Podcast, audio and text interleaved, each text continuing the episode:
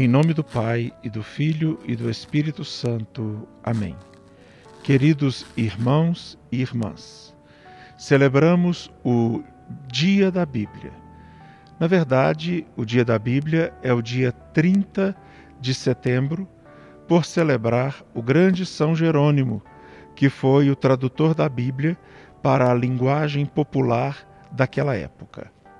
Há 50 anos, em Belo Horizonte teve início a campanha dos círculos bíblicos e o mês da Bíblia, que depois se estendeu por todo o Brasil. É uma coisa muito importante e, para mim pessoalmente, uma memória afetiva muito querida, pois recordo desde menino, em minha casa, juntamente com a mamãe e com as vizinhas, celebrando os círculos bíblicos. Era um tempo de muita animação bíblica na igreja depois do Concílio Vaticano II, quando nós começamos a ter o acesso mais direto à palavra de Deus.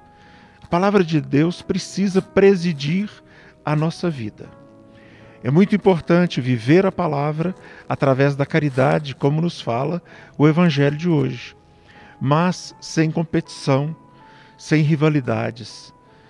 Nisto, o Padre Eustáquio é para nós um grande exemplo, pois procurava ajudar a todos, independente de sua religião, de sua condição e de qualquer outra coisa.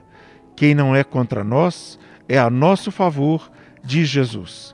Unamo-nos na construção de um mundo novo, iluminados pela palavra de Deus.